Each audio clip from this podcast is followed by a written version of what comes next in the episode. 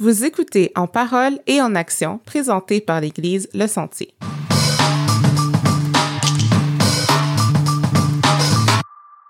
Bonjour à tous, j'espère que vous allez bien. Bienvenue à un autre épisode du balado En parole et en action présenté par l'Église Le Sentier.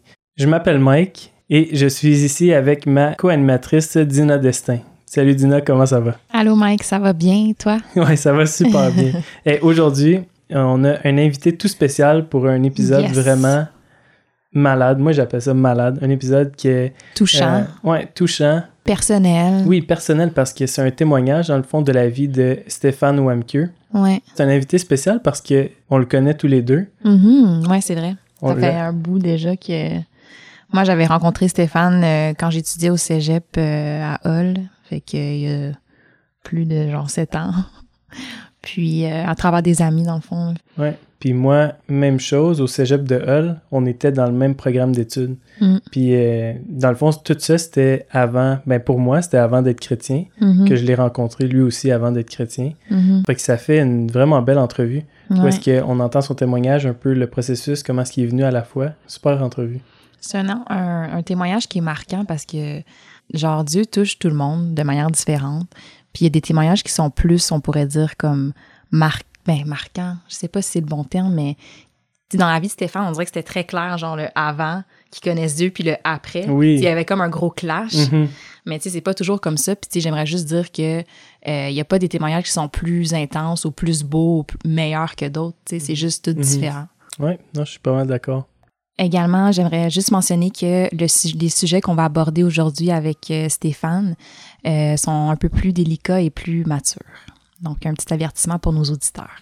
Donc, euh, petite présentation de notre invité aujourd'hui. Mhm. Stéphane est âgé de 35 ans. Ça fait maintenant 11 ans qu'il a été touché par la grâce de Dieu. Cette grâce lui a été donnée alors qu'il était, comme il le dit, un délinquant, accro à la drogue et au sexe. Le Seigneur l'a touché d'une manière particulière en le rendant libre de ces choses dont il était esclave. Depuis, Stéphane a le désir de partager son cheminement spirituel. Puis aujourd'hui, il est marié et a quatre enfants et un cinquième en chemin. Donc, euh, bonne écoute. Bonne écoute. Bonjour Stéphane, Bonjour Dina. ça va bien? Oui, très bien, et toi? Merci d'être ici. Excuse-moi, oui, ça va bien. Merci d'être ici avec nous aujourd'hui. Ça me fait vraiment plaisir. Faut juste que je dise à quel point je suis content de voir Stéphane Ouais. avec nous. Et J'ai tellement hâte de juste jaser. là. Vas-y. Je veux juste dire quelque chose de drôle, une petite parenthèse. Qui aurait cru, quand on se regarde au cégep, qu'on serait assis les trois aujourd'hui dans une table en train de faire un balado sur la vie chrétienne? Belle image. Belle, Belle image. image, ouais. Dieu fait des choses incroyables. Vraiment. On veut parler de ton arrière-plan, même avant que tu sois chrétien, puis juste comment est-ce que tu as grandi. Fait que ton background, on va en dire familial. Dans le fond, si tu as grandi en connaissant la foi ou c'était complètement quelque chose que tu connaissais pas du tout. Puis euh, je pense qu'on va juste partir de là. Ok. Mhm. Mais écoute, euh, si on recule, on recule vraiment euh, en arrière, je suis né au Cameroun.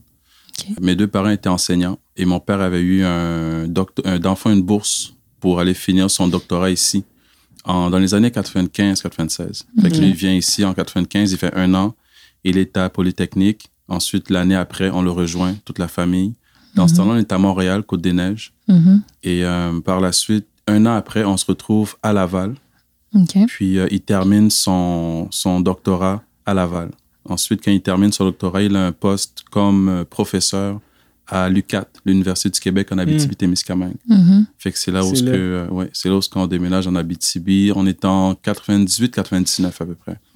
Et, euh, et euh, mais en réalité, il n'y a, y a, pas- il y a pas de Dieu dans, mon, dans, mon, dans ma jeunesse. Rien du tout. Vraiment, là, rien du tout. Tu sais, même pas de, même pas de minuit messe de Noël ou des choses comme ça. Les Rien, non, Dans rien, la rien. famille, il n'y avait Rien, pas de. rien. OK. C'est quand même surprenant, je trouve, venant d'une famille africaine qui est comme aucun de ce background-là.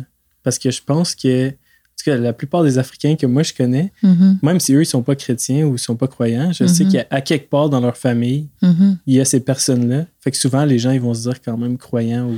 Mais en réalité, maintenant, comme j'ai vieilli, j'échange plus avec mes parents. Eux, ils avaient ça quand ils étaient plus jeunes. Mais ils ne l'ont pas transmis. OK. Parce qu'eux n'étaient pas proches de ça? Non, je pense que pour eux, la conviction n'était pas aussi forte peut-être que toutes les, euh, les réalités de la vie. Hmm. Fait que là, bon, on était rendu, je pense, en Abitibi. Euh, en 98-99. Là, j'ai, à peu, j'ai 15 ans à peu près. J'étais en secondaire euh, 4. Donc, j'ai plutôt 14 ans. Je recule un peu en arrière. Tu sais, j'étais déjà un peu, j'avais déjà des, des, euh, des attitudes ou bien des comportements de délinquant. Fait que ma délinquance a commencé, je vous dirais, déjà très, très jeune. Euh, déjà au Cameroun, quand j'allais à l'école, parce qu'on marchait pour aller à l'école des longues distances, j'allais Mhm. partir très jeune, puis juste jamais aller à l'école. Puis j'allais partir, puis j'allais jouer dehors toute la journée, puis juste revenir à la maison Ah très, ouais. très tard. C'est Ouais. ce qui passe cet. Ouais. Le côté rebelle était prématuré. Ouais, fait que, c'était juste, c'était rien de, euh, de malsain. C'était juste un enfant qui est très, euh, qui fait un pas à sa tête finalement. Mm. Mais oui. Et, euh, et ça m'a gardé, ça m'a, c'est resté avec moi très longtemps. Puis, euh, puis, je vous dirais que vers justement en 95, 96, mes parents commençaient à avoir des difficultés. Et c'est lorsque moi, dans le fond, euh, j'ai pris vraiment une autre, une autre tangente, une autre direction. Je passais plus de temps dehors. J'avais commencé à jouer au basket, 14 ans. Fait que, je traînais beaucoup dehors en train de jouer au basket. Mhm. Et là, bon, tu te retrouves avec des mauvaises influences, les plus Mhm. vieux, tu vois beaucoup de d'alcool, la Mhm. drogue, puis tu essayes, tu veux aussi être cool, tu te cherches un peu une identité. Ouais.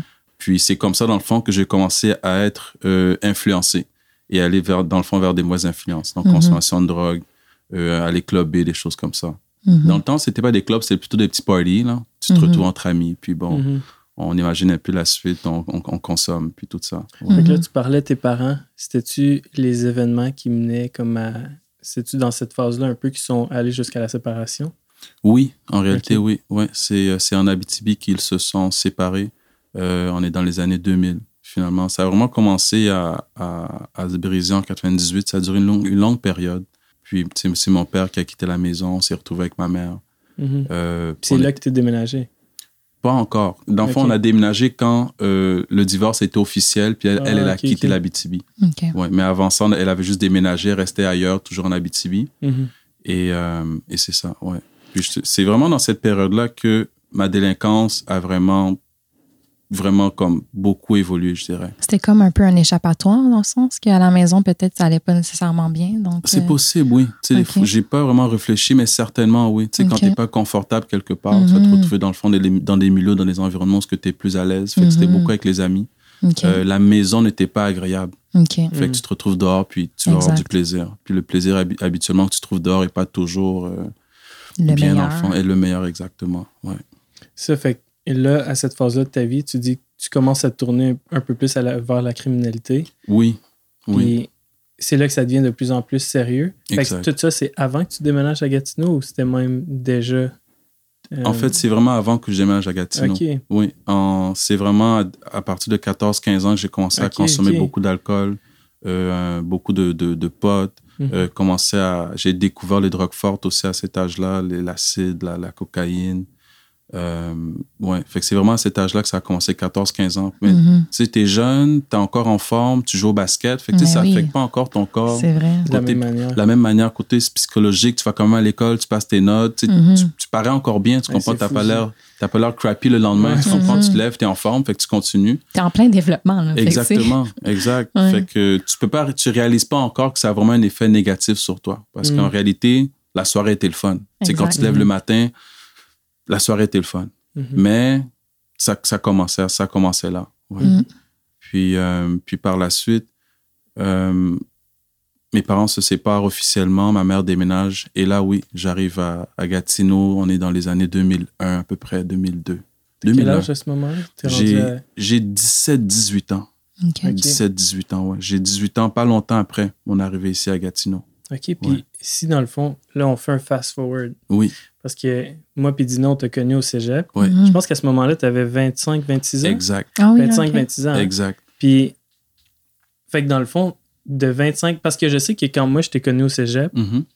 euh, t'avais pas changé encore. Non, T'étais encore. euh, j'étais dans le pic de mon... T'étais dans le T'étais le pic. bad dans le boy. Fait ça. Oui, Fait oui, qu'on oui. peut dire que toutes ces années-là avant, dans le fond, depuis ton arrivée jusqu'à le moment où on s'est rencontrés au cégep, t'étais Mhm. encore dans cette phase-là de. tout à fait, Tout à fait, ouais. Et puis, juste une petite anecdote. juste une petite anecdote. Je me souviens, moi et Stéphane, on se rencontre au cégep, première classe de, je pense, de marketing euh, dans notre programme de, de comptabilité et gestion.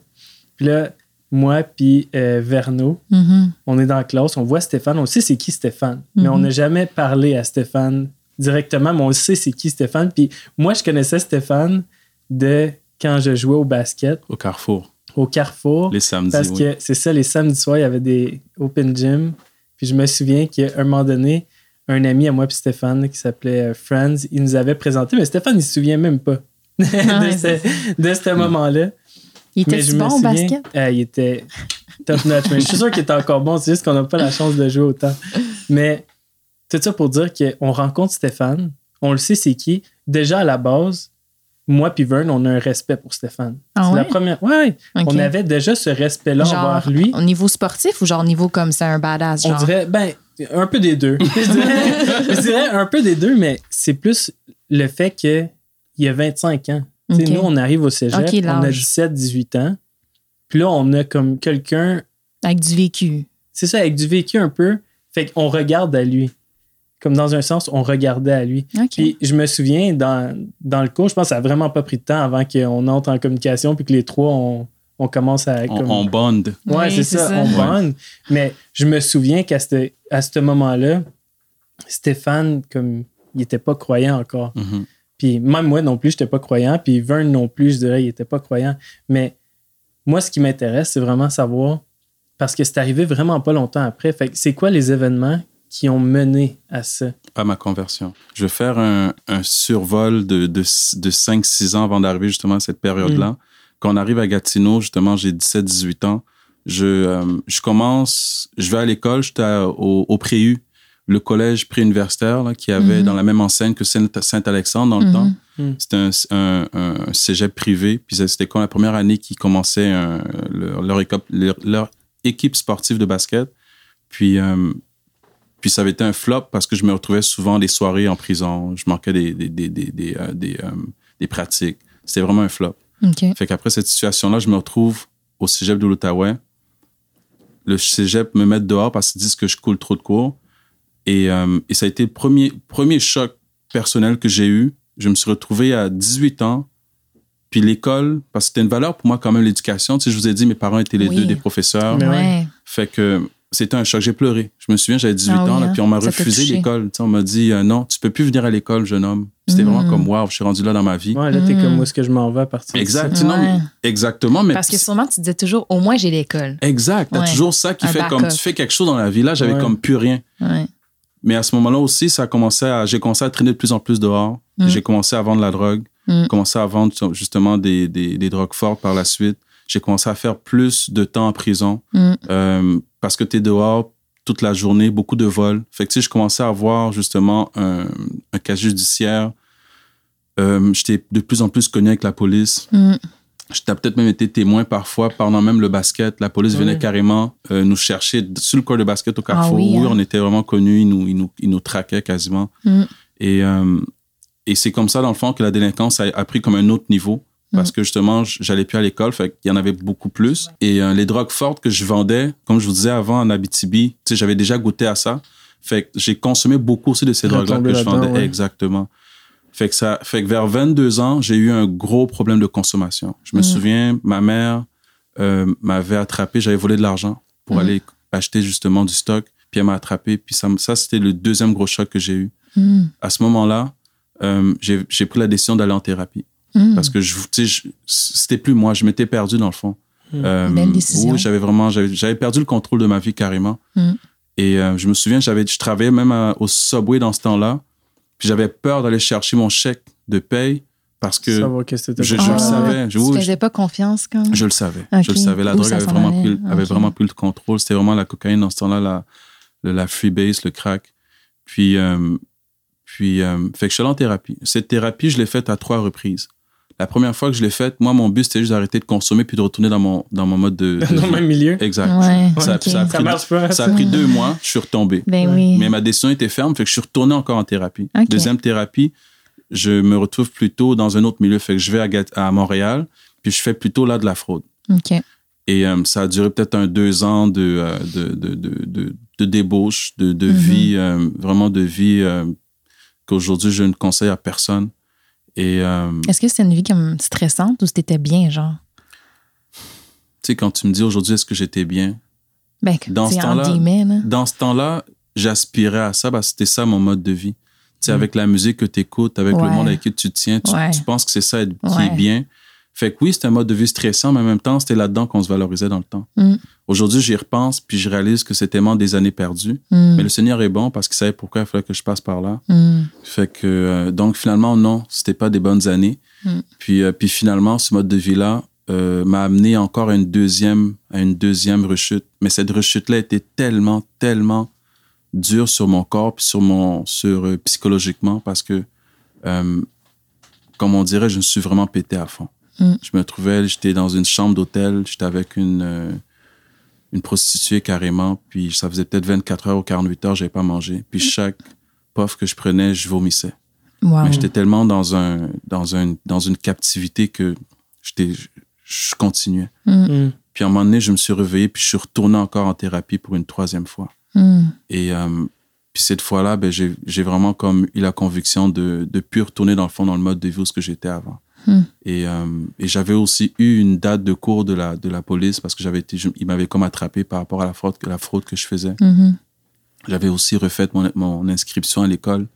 L'inscri- L'inscription à l'école était plutôt comme pour redorer mon... mon, mon Quand, dit cégep? oui. Quand on inscri- est dans une ouais, cégep. ouais, ouais. Le but de mon inscription au cégep, c'est Ça, vraiment c'est pour vrai. redorer mon, mon, mon dossier devant le juge parce qu'il va dire, mais ce jeune homme, il fait quoi dans la vie? ben oui. Ben, envoyez-le en prison et c'est un danger pour nous. ben oui. Mais, euh, fait que c'est ça. Mais, euh, mais la thérapie est venue, la troisième, c'était vraiment différent. Je me suis vraiment comme enfermé dans ma bulle. J'ai parlé à personne. J'étais vraiment comme concentré sur moi-même. OK. Euh, puis, euh, puis quand je suis sorti de là, mais j'ai vraiment voulu faire les choses différemment. Mhm. Et mon père m'a amené un, un livre en thérapie. C'est c'est l'œuf du diable de mémoire. C'est un, un livre de David Wilkerson. Le, le titre en anglais, il est plus connu, mais je m'en souviens pas. Mais il y a eu comme ces petites choses-là qui se sont passées en, thé- en thérapie. Je lisais, j'écoutais un audio du mémorandum de Dieu en thérapie. Je me souviens plus, puis ça, tu sais, ça répétait souvent des choses comme soyez reconnaissants pour les choses que vous avez. Dites Mhm. merci aujourd'hui. Puis j'ai commencé le cégep avec ces pensées-là. Fait que tu sais, j'étais vraiment comme centré sur moi, puis je voulais Mhm. vraiment comme aller dans une différente voie. Mais je connaissais pas encore le Seigneur, mais tu sais, il y avait comme quelque chose qui se passait autour de moi qui, qui m'amenait quelque part. Puis à ma journée de, de, euh, de cours, la journée de ma sentence, le 10 ou 11 novembre 2008, quand la juge a, la juge a parlé, j'ai entendu une voix qui m'a dit, une voix profonde dans mon cœur, qui m'a dit arrête tout, qu'est-ce que tu fais, c'est ta deuxième chance. Ah Puis je vous dirais que c'est vraiment à ce moment-là que j'ai vraiment pris une nouvelle direction. OK. Puis, euh, puis là, les changements commençaient de plus en plus euh, drastiques dans ma vie, ouais. Euh, j'ai commencé à, à vraiment refuser de parler avec certaines personnes, changer la manière que je m'habille, changer euh, la manière, certaines musiques que j'écoutais. Mhm. Euh, puis j'avais même pas encore ent- entendu l'évangile. Puis mon, mon, euh, ma sentence était un sursis. J'avais eu un deux ans, deux ans et moins un jour- deux ans de sursis à la maison. Euh, Mike va s'en souvenir. J'étais Ouais. tellement coincé à la maison qu'on faisait nos, euh, nos, Ça, drôle, travaux euh, en groupe. Je devais les faire à la maison. Fait, il fallait que je leur explique pourquoi, les gars. Ouais. Le travail, on peut pas le faire Mais à l'école. mais que au chez toi. il était juste en face de l'école. Ouais. Comme il y avait- hein. c'était Oui, les jeunes, oui, je ouais. me rappelle. Ouais. c'est vrai. C'est ça. Mais on était tout le temps là, justement par défaut, parce Oui. que Stéphane, il pouvait pas partir. Fait que quand on faisait Ouais. nos travaux, nos, nos devoirs, travaux d'équipe, on était déjà chez eux. Ouais, je vais juste mettre une petite parenthèse. J'ai tellement rendu grâce à Dieu pour vous parce que euh, parce que vous avez été comme les amis que j'avais pas dans le fond pendant ma thérapie. Ouais. Parce que j'étais vraiment seul. Hmm. Puis je passais tout mon temps avec eux autres. On était toujours à l'école. Ah, puis après l'école, je me retournais vers la maison parce que j'avais pas le droit de sortir. Ben oui. Fait que tu sais, je me suis beaucoup, beaucoup, beaucoup attaché à eux. Hmm. Puis ils m'ont même permis à, à un certain niveau de revivre, genre comme la jeunesse Innocent, innocente. Ouais, Ouais, que je n'avais pas connue. Fait que tu sais, ils Ouais. on, on faisait les fous, je m'en souviens. Tu sais, j'étais plus vieux, mais je pense que j'étais même plus fou que autres. Ouais, Ouais, mais parce que t'avais comme besoin de vivre Oui, ça. là, fait que, tu sais, ouais. ça m'a tellement, ça m'a tellement aidé dans un sens. Mm.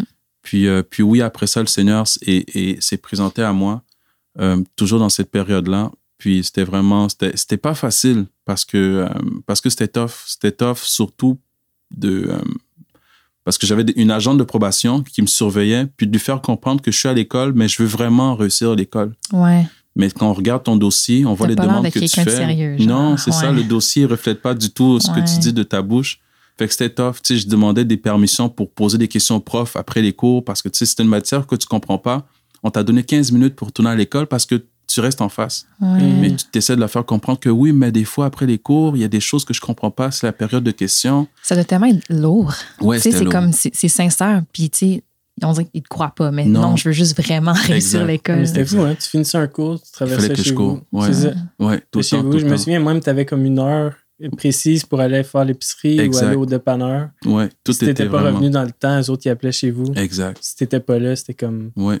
Il y avait si- dedans où il fallait te rencontrer là, ou quelque chose comme ça. On avait fait un travail d'équipe à la maison et mon- le téléphone, dans le fond, parce qu'il t'appelle à la maison, puis le téléphone était à l'entrée. Ah, ben oui, je me souviens de cette fois-là. Puis les, les gars sont rentrés, on était en hiver, puis tout le monde a mis son manteau, ses sacs à l'entrée, mais ils les ont comme lancés. Fait que quelqu'un a décroché, a débranché le téléphone sans faire exprès. Ah, Puis ils ont appelé cette Oh journée-là. Non. Fait que j'ai dû expliquer pourquoi. Puis on a dû, ils ont tous Hey, dû moi, se souviens, présenter. Ils, ont- ils te croyaient pas, genre. Mais c'est non. pas qu'ils te croyaient pas, t'es en défaut, puis il faut que tu ailles justifier ton, ton, Ok. ton défaut. Ok. en Pourquoi il n'a pas répondu au téléphone? Ouais. tu? Tous les trois, il y avait lui, il y avait euh, Je pense qu'il y avait Verno puis Sam. Verno puis Sam, ils sont tous présentés en cours, puis ils ont dû témoigner devant le juge. Pour vrai, hein? Pourquoi? C'était oui? la, c'était la première fois que j'allais là. Aïe, aïe. J'arrive là, puis tu ils nous mettent chacun notre tour. On ne Uh-huh. va pas tout en même temps, puis là, ils veulent savoir qu'est-ce qu'on va dire. C'est ça. Puis euh, je me suis dit, Hey, c'est sérieux, là, quand même. Ouais. On est tous là, puis là, il faut défendre Stéphane. Puis moi, je me souviens, je connaissais tellement rien là-dedans. je m'en vais là. Stéphane, il dit, fais juste dire qu'est-ce qui est arrivé. fais juste dire qu'est-ce qui est arrivé, Mike, tout va bien aller. Je ça bizarre, mais on a lâché nos manteaux sur le Oui, téléphone. c'était tellement. Non, mais puis c'est ça, c'est que c'était vraiment dans l'entrée. Le téléphone était là par terre, je pense. Oui, Puis nous autres, on a juste tout lancé nos sacs, puis c'est sûr qu'il a décroché. ouais. Puis je me souviens de cette fois-là, ils nous ont posé des questions. Hey, c'est la première fois que j'avais vraiment une rencontre avec comme la justice dans. Tu sais, ils nous font mettre la main sur la Bible. Ça, je trouve ça Mhm, le encore serment, épatant, là, cette affaire-là du serment. C'est comme. On te dit. En ce moment, tu peux mentir, mais sache que Dieu est là.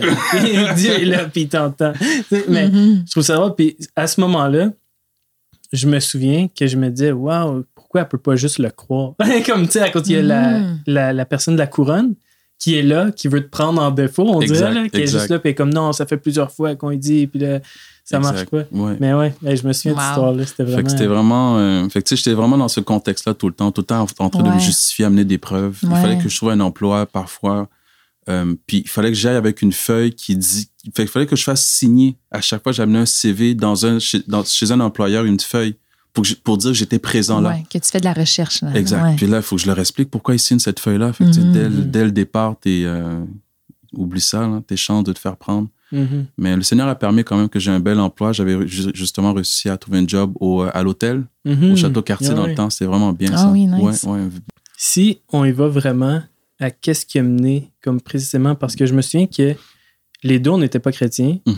Puis il y a un jour à l'école, on est revenu. Moi, j'étais devenu chrétien. Puis là, je suis comme, wow, comment je vais dire ça à Stéphane? Parce que tu avais déjà commencé à m'initier dans des choses un peu croches là, par rapport à la fraude. Oui. Tu m'avais apporté à des. euh, je pense qu'on était allé comme un Money Mart. Là. Puis tu m'avais montré un peu qu'est-ce qu'il fallait que je fasse. Ouais. Puis je me souviens que quand je suis devenu chrétien, c'était une des choses qui était tellement lourde sur mon cœur parce que je me Mhm. disais, je vais retourner à l'école. Là, je vais faire face à Stéphane. Puis il va falloir que je dise comme, je, Je fais veux plus, plus je veux faire plus ça. faire ça. tu sais. Ouais. Puis je me souviens, un peu comme tu disais tantôt, l'image que j'avais de Stéphane, Mhm. puis un peu, le, pas l'autorité, mais la, la- le fait que je regardais à lui dans un sens, pour moi, j'étais comme, ah, là, je vais le décevoir, genre, puis Mhm. comme, peut-être qu'il voudra même plus être comme mon ami ou quelque chose comme ça. Puis dans ma tête, je me disais, là, ça en fait beaucoup, je deviens chrétien, là, je vais perdre des amis, puis, Mhm. tu sais, fait pour moi, c'était un gros poids de venir puis de dire ça à Stéphane. Mhm. Puis je me souviendrai toujours, on est dans le couloir en train de marcher. Puis là, je disais à Stéphane, Stéphane, il faut que je te dise quelque chose. là, c'est le moment décisif est-ce qu'il faut que je dise que je suis chrétien. Puis là, il me dit, Mike, moi aussi, il faut que je te dise quelque chose.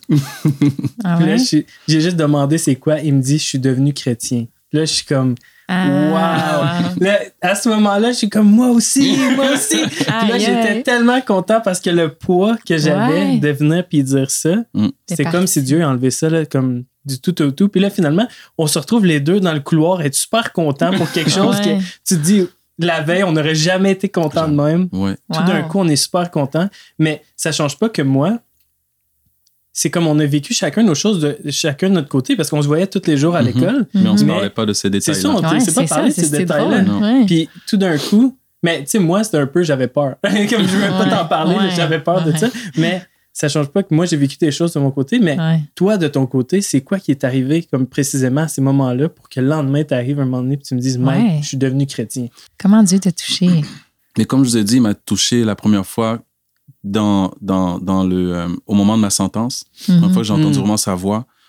Ouais. Par la suite, euh, il y avait un changement qui s'opérait en moi. Mhm. Puis je peux pas dire que c'était Dieu qui faisait le travail, mais il faisait des changements en moi. Je me souviens, j'ai couché avec une fille à un moment donné, puis je me suis tellement senti sale que je savais que c'était Mm. des choses que je pouvais plus faire. Ouais. Euh, le Seigneur m'a conduit d'une manière assez particulière. Un jour, je me suis retrouvé au cinéma, j'écoutais Transformers 2, je pense. Puis tu sais, dans Transformers, si vous vous en souvenez, ça fait quand même longtemps, là, il y a toujours la, la partie où l'automobile devient pour la première fois comme le Transformer. ouais, c'est comme, si c'est là que le film commence. Mais quand cette scène-là est arrivée, j'ai fermé mes yeux. Mhm. Puis par la suite, je suis sorti du cinéma. Puis je pouvais plus, je pouvais plus regarder des films avec la. Tu sais, il y a des films, je regarde presque pas de films. Je suis plus capable de le supporter. Ça, j'avais pas, j'avais pas encore reçu la parole. OK. Fait que tu sais, Dieu faisait juste un changement en moi, Graduel. graduel, oui. Puis euh, comme j'étais en sursis, j'avais des permissions spéciales comme aller faire des cours NA, AA, euh, aller à l'église. Tu sais, c'est par Mhm. défaut, tout le monde a ça. OK. Fait que je me suis retrouvé dans une, à l'église, Ah, dans le temps justement des fêtes, parce que tu as le droit d'y aller, je ne voulais pas rester à la maison. Mhm. Puis j'ai entendu l'évangile pour la première entendu. fois. Ouais. Et c'est comme si j'ai reconnu dans le fond la voix qui m'appelait. Hmm. Et, euh, et je suis plein d'émotions, là, je m'en souviens oui. encore. C'était tellement fort comme moment. Je suis allé voir le pasteur, j'ai demandé, donne-moi une Bible. Il faut que je comprenne, c'est c'est qui ce monsieur-là? Ouais. C'est qui ce Jésus-là? Ouais. Puis j'ai dévoré la Bible, c'était incroyable. Puis euh, c'est comme ça le changement. Fait que, j'étais comme dans- au départ, j'étais comme dans une phase. où Le changement est fait, mais tu veux comprendre qu'est-ce qui se passe. Fait que, t'es pas, comme, Mhm. t'es pas encore comme convaincu. C'est juste qu'il y a quelque chose qui se passe, tu veux comprendre c'est quoi. Puis tranquillement, les choses changeaient. Je donnais des habits, des choses comme ça. Puis, euh, puis là, oui, la conviction m'en est venue. Puis là, j'avais vraiment le goût de, de le dire aux gens qui, qui comptaient pour moi surtout. Hmm. Puis Mike, veut, veut pas, c'est quelqu'un que j'apprécie énormément. Fait que je pense que c'est une des personnes à qui j'ai vraiment euh, tenu à en parler. Puis c'est vraiment dans ce moment, tu sais, au moment où tu réalises que je suis chrétien. Ouais. Mhm. OK, là, là, je, tu sais, c'est comme si tu es devenu, c'est comme si tu t'es marié dans le fond, ou bien comme quelque chose de nouveau est arrivé dans ta vie. Tu as le goût de le partager avec, tu sais, j'ai une nouvelle blonde. Hey, j'ai une nouvelle blonde. Mhm. Fait que c'était comme quelque chose de nouveau que je voulais partager à, Ouais. à- à des gens qui, qui sont importants pour moi. C'est comme ça dans le fond. Fait Wow. qu'il y a un processus, je vous dirais, de Dieu t'appelle, tu comprends pas trop c'est quoi. Puis à un moment donné, tu réalises, dans le fond, Hmm. que non, Dieu m'a appelé. puis je T'entends la vérité, puis t'es Exact. comme, wow, c'est Ouais. ça? Ouais. Comme Puis je ça suis enfant de. Dieu, puis t'as Ouais. le goût de, de le partager, ouais. Wow. Qu'est-ce que tu décrirais comme ton plus grand défi lorsque tu as fait ton revirement, là, où tu as commencé justement à changer? C'était quoi un des plus gros défis? C'est de marcher dans tes convictions malgré le regard des autres. Mm. C'est ça. Puis tu sais, je pense que c'est un défi pour moi au quotidien, là. Vraiment de, de t'afficher malgré ce que les, gens- les gens peuvent penser autour de toi, surtout les gens qui sont importants pour toi. Mhm. C'est ça. Au quotidien, c'est vraiment mon- ça a toujours été ça mon plus gros défi. C'est de dire euh, je suis chrétien. La perception de- Ouais, de- ouais. des gens proches de toi. Ouais. Je pense que c'est plus dur en plus quand c'est des gens qui sont proches. Tu sais, c'est- Ouais. ça me fait penser un peu à Jésus. Tu sais, quand il disait que euh, dans leur ville ou quelque chose comme ça, là, les prophètes dans leur ville sont jamais, euh, je sais pas si le mot c'était apprécié ou reconnu, Mhm. mais c'est vraiment les gens, ils te connaissent. Mhm. C'est comme s'il dit, mais il est qui lui maintenant? Ouais, c'est ça. Il est devenu quoi? Pourquoi ci? Pourquoi ça? Fait que c'est un peu plus dur de vivre, on dirait, une foi authentique devant ces gens-là. Mhm. Tu as juste le goût de revenir à comment est-ce que Ouais, tu as toujours été un peu avec eux. là. ouais. Mhm. Ce Ouais. sentiment de, tu sais, on a besoin, on a un sentiment d'appartenance, on en a besoin. Puis tu veux comme conserver ce sentiment-là, cette- cette- ce sentiment-là avec ces personnes-là, mais en Ouais. même temps, il y a quand même une différence. Puis tu sais, des fois aussi que ça peut créer un certain froid puis un éloignement. tu sais. Exact, Puis c'est exact. ça aussi, je pense qu'on. exact. On veut éviter ça. Ouais, dans un sens. ouais. Quelque part, on cherche à l'éviter, mais parfois, c'est inévitable. Ouais. Si tu veux continuer à avancer, il faut que tu. Faut Ou que des tu- fois, on peut se faire des, des pensées, puis finalement, la personne, elle réagit bien. tu sais. Exact. Oui, bien Fait sûr, que- comme c'est arrivé en, en moi. puis Ben oui, ouais. c'est ça, exactement. C'est un super bon exemple. Ça, c'était ça, c'était trop next level. C'est fou, sérieux. Fait que c'est ça, tu dis, le fait, le regard des autres. J'ajouterais aussi le, euh, le fait de d'arrêter des choses que Dieu te dit d'arrêter. Hmm. Ça aussi, je trouve que c'était quelque chose, tu sais, tu... Le difficile. Oui, oui, ouais. oui, vraiment, comme abandonner certaines habitudes. Ben oui, parce Ouais. que, mettons, pendant un tellement long moment, Oui, oui, oui. puis tu sais, après, tu sais que c'est pas correct, Oui. mais tu sais, quand, ça fait quand même partie de toi là, pendant Exact. un certain temps. Fait que, Exact. ouais. On voulait savoir aussi, comment est-ce que, vu que tu as comme quand même un gros bagage avant d'être chrétien, puis il y a eu des conséquences par rapport avec la justice et tout ça, Mhm. comment est-ce que tu as appris à vivre avec ça? Parce que je me souviens, quand tu es devenu chrétien, tu étais encore pris à la maison. Oui. Puis je me souviens, Mhm. quand tu étais devenu chrétien, à cause, je pense, d'une niaiserie comme le téléphone, il a fallu, à un moment donné, je me souviens, dans ta santé, que, que tu retournes en prison. j'ai fait un 40 C'est- jours en prison, ouais. C'est Ah ça. oui, hein? Ouais. Tu sais, c'est fou. On dirait chez les sentiments qu'il il est devenu chrétien, lâchez-le maintenant, c'est comme tout est nouveau. Oui. Tu tout est nouveau, cleaner toute le, comme Lâche-le. l'assiette, puis c'est ça. Mais, fait qu'est-ce que tu dirais? Parce que ça doit être dur dans ce moment-là, parce que tu sais que ton cœur il a changé au point où est-ce que t'es comme tu veux être le plus euh, honnête, transparent possible, mais à cause de ton dossier, puis de comment est-ce que qu'est-ce qui est écrit sur papier, les Mhm. gens vont jamais te voir comme ça. Mhm. Tu sais, fait ma question, dans le fond, c'est euh, comment est-ce que toi, tu as réussi, mettons, durant cette phase-là, ou peut-être même encore aujourd'hui, à comme dealer avec les conséquences de tes actions Mm. qui étaient avant d'être chrétien? Je pense que le Seigneur m'a fait, le Seigneur m'a fait tellement grâce parce qu'il m'a, euh, il m'a, il m'a vraiment appris dès le début à lui faire confiance. Puis comment il m'a appris ça, mais par plein de petites actions, petits signes ou petits miracles qu'il faisait pour moi pour me montrer qu'il est là puis qu'il souvient mes besoins. Mm. Euh, tu sais, j'ai eu, je me souviens des, j'avais eu des 3, 4, 6 mois, je pense, si j'exagère pas, euh, de, de manque de loyer. Puis j'ai dû expliquer, tu sais, quand je suis parti justement en, en prison 40 jours, j'ai perdu mon emploi. Mm. Mais par la suite, Mhm. c'est difficile d'en en, en Ouais, trouver vrai. un. Mais j'ai dû expliquer à la dame ma situation. Elle m'a fait confiance. Mais Dieu a permis que du jour au lendemain, 4-5 000 piastres sont tombés. Puis j'ai pu payer comme tout. Wow. Wow. Mais pendant cette période-là, mais t'as le goût là, de faire un appel ou deux là, puis régler Ben tes oui. dettes. Sais, juste régler tes dettes. Oui. Mais le Seigneur m'a vraiment permis de, de m'attendre à lui, puis Mm. par la suite, de faire ça. Puis, euh, Mhm. puis ça m'a. Tu sais, fait toutes ces petites choses-là m'ont montré qu'il est capable de vraiment te donner ce dont tu as besoin. Mm. Comme le travail que j'ai eu au Château Cartier dans le temps, aujourd'hui, c'est le Doubletree by Hilton.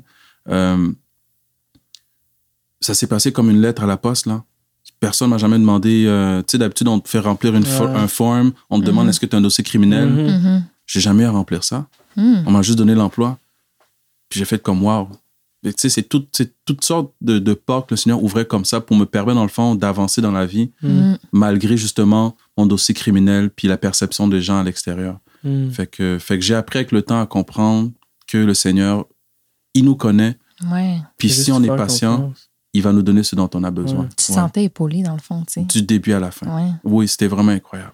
Oh, c'était magnifique. c'est spécial. Dieu connaît nos besoins, puis il en prend soin. C'était, je me sentais comme un enfant. Mm. Je- mon sursis, là, je l'ai passé à genoux en train de pleurer tout le temps. Qu'est-ce qui te motive aujourd'hui à vouloir rester près de Dieu? sa fidélité, son amour, le fait qu'il me connaît plus que moi, le, je sais que sans lui, euh, tu sais, j'ai- j'ai goûté comment le Seigneur est bon. Mm. Fait que cette, cette saveur-là, ce goût-là, rien d'autre peut me le donner. Hmm. Euh, au début de ma conversion, le, monde me demandait, mais pourquoi? Tu sais, qu'est-ce qui te fait croire que c'est le chemin? Tu sais? Je peux pas te l'expliquer. Mhm. Je, je le sens. Tu sais. Pendant long- toute ma vie, j'ai cherché toutes sortes de sensations. Là, je vis quelque chose que j'ai jamais goûté ailleurs, Mm. puis je le sais d'où ça vient. Fait que moi, je le lâche pas, là. Mais non. moi, je lâche pas ça jamais. Fait que c'est ça qui. Tu sais, je me souviens toujours que c'est lui qui, qui, qui remplit réellement mon âme de, de joie, de paix, puis de tout ce dont j'ai Mm. besoin. Ouais. Wow. Ouais. Super. Fait que en, en conclusion, dans le fond, euh, ce qu'on fait avec nos invités, c'est qu'on leur demande de partager un verset euh, qui les touche personnellement euh, durant ces jours-ci. Fait que voudrais-tu nous partager le tien? Oui. Euh, oui, le verset, dans le fond, que j'avais envie de partager, c'est un verset que j'aime beaucoup. C'est un verset que je prends le temps de lire euh, quand c'est difficile. Je retourne souvent vers ce verset-là. C'est dans Luc 1, euh, le verset 67 à euh, 75. Je vais le lire rapidement. Mhm. Zacharie, son père, fut rempli d'Esprit Saint et prophétisant ces mots. Béni soit le, le Seigneur, le Dieu d'Israël, de ce qu'il a visité et racheté son peuple, et nous a procuré une pleine délivrance dans la maison de David, son serviteur, comme il en avait parlé par la bouche de ses saints prophètes depuis des siècles. La délivrance de nos ennemis et de la main de tous ceux qui nous haïssent, afin, ainsi, fait-il miséricorde à nos pères et se souvient et se souvient-il de sa sainte alliance selon le serment qu'il a juré à Abraham, son père. Ainsi, nous accorde-t-il après nous avoir délivrés de la main de nos ennemis, de pouvoir sans crainte lui rendre un culte dans la sainteté et la justice en sa présence tous les jours de nos vies? Mm. Ouais. Pourquoi j'aime ce verset-là dans le fond? Parce que euh, moi, comme vous avez entendu un peu mon, euh, mon, mon témoignage, mon petit parcours, euh, la liberté était quelque chose qui avait une valeur pour moi. Euh, euh, oui, parce que j'ai goûté la prison. Oui, parce que j'ai connu c'était quoi un peu l'addiction. Ouais. Fait que tu perds un peu comme ta liberté. Mhm. Et j'ai toujours eu en, en l'intérieur de moi comme cette quête de liberté-là. Fait que c'est ça aussi qui m'a amené un peu vers la délinquance. Ouais, c'est ça, oui. Fait que, tu sais, la, fait que la liberté, pour moi, c'est vraiment comme La liberté, c'est important pour moi. Et, euh, et, euh, tu sais, si tu me demandes c'est quoi pour moi l'évangile, l'évangile, c'est la liberté. Mm. L'évangile m'a réellement rendu libre. Et quand je lis ces versets, ça me rappelle, dans le fond, pourquoi est-ce que Christ nous a, nous a délivrés. Il nous a délivrés, dans le fond, en nous délivrant de la main de tous ceux qui nous haïssent. Pour moi, tous ceux qui nous haïssent, c'est euh, c'est le péché, Mhm. c'est la drogue, c'est l'alcool. C'est toutes ces choses, dans le fond, qui, qui t'emprisonnent. Mhm. Et euh, ça peut aussi être des personnes, tu Mhm. comprends, qui, qui sont malveillantes. Et pourquoi il te délivre de toutes ces choses-là, mais pour que tu puisses le servir euh, dans la justice, dans la vérité, dans la liberté aussi, tous les jours de ta vie. Mhm. Fait que pour moi, dans le fond, l'évangile, c'est vraiment Dieu qui te libère pour que tu puisses vraiment être libre et Mhm. libre d'aimer. Tu sais, aimer quelqu'un après que la personne t'ait maltraité, Mhm. c'est difficile, tu as envie de le faire, mais parfois tu trouves pas la capacité. Mais le. Seigneur, par sa grâce, te libère de, de- du mal que tu vis pour être capable de poser des actions qui, normalement, pourraient t'empêcher de poser cette action-là. Fait que c'est- fait que pour moi, ça m'aide beaucoup quand j'ai des, euh, des difficultés. Je me rappelle que non, le Seigneur est venu vraiment pour nous rendre libres, pour qu'on puisse justement le servir, qu'on puisse poser ces, poser ces actions de justice-là tous les jours, donc bénir nos, bénir nos ennemis, euh, aider ceux qui sont malades, peu importe. Toutes sortes de bonnes œuvres. Il est venu, dans le fond, nous aider, nous libérer pour qu'on puisse faire ces œuvres-là. Parce qu'avant ça, euh, c'est difficile de le faire humainement parlant. oui. Merci. Cool. Vraiment cool. Euh, moi, j'avais choisi euh, 2 Corinthiens 5, 17. Je trouvais que ça allait bien avec le sujet qu'on a aujourd'hui. Euh, donc, si je, je lis le verset rapidement, si quelqu'un est en Christ, il est une nouvelle créature. Les choses anciennes sont passées, voici toutes choses sont devenues nouvelles. Mhm. Puis, je sais que c'est le cas dans la vie de chaque croyant, mais quand moi je lis ce passage-là, je pense souvent à des cas comme plus. euh, qui ont vécu ça plus rough. Puis Mhm. pour moi, à chaque fois que je passe devant ce passage-là, je pense à Stéphane. C'est pour moi, je vois vraiment le clash de comment il était avant, même si j'avais pas toute l'étendue, mais de ce que moi j'ai pu connaître de lui au cégep. Puis du jour au lendemain au cégep, tout le changement, puis un peu comment est-ce qu'il vit sa foi aujourd'hui. Fait que non, ce verset-là pour moi fait beaucoup penser à Stéphane. Pour ma part, euh, j'ai choisi euh, Isaïe 54, 10. Même si les montagnes se mettaient à partir, même si les collines venaient à chanceler, mon amour envers toi ne partira jamais. Mon alliance de paix ne chan- chancellera jamais, déclare l'Éternel, rempli de tendresse pour toi. Puis, euh, dans le fond, euh, on en a parlé à- au travers de ton parcours de la fidélité de Dieu, tu sais, que peu importe euh, ce qui arrive, Dieu nous aime. Puis, il est avec nous, genre, tout le temps, là. Tu sais, dans les bons moments, dans les, dans les mauvais moments, puis il nous aime. Puis, c'est ce que j'aimais de ce verset-là. Merci pour Cool. le verset. Eh, mais merci de, pour le temps. C'est- Malheureusement, c'est tout le temps qu'on a. Oui. Mais je sens qu'on aurait pu parler comme pendant une heure et demie, deux heures, mais merci d'être venu euh, au balado. Ouais. Puis, euh, Merci d'avoir partagé ton parcours personnel. Merci en tout cas de Ouais. m'avoir donné la chance de, de, de partager justement mon, euh, mon témoignage. C'est vraiment quelque chose que je fais avec beaucoup de, beaucoup de joie. Ça peut toucher une vie, un cœur, quelqu'un, approcher quelqu'un du Seigneur. mhm, Mm. Et ça C'est une victoire pour le, pour le Dieu fait les choses. Ouais. Amen. Non, Dieu te bénisse, man. Amen. Qui vous bénisse aussi. Merci. Merci. Ouais, ciao. Un merci tout spécial à nos auditeurs pour votre écoute. Le balado est disponible sur Apple Podcasts, Spotify, Stitcher et toute autre application de balado.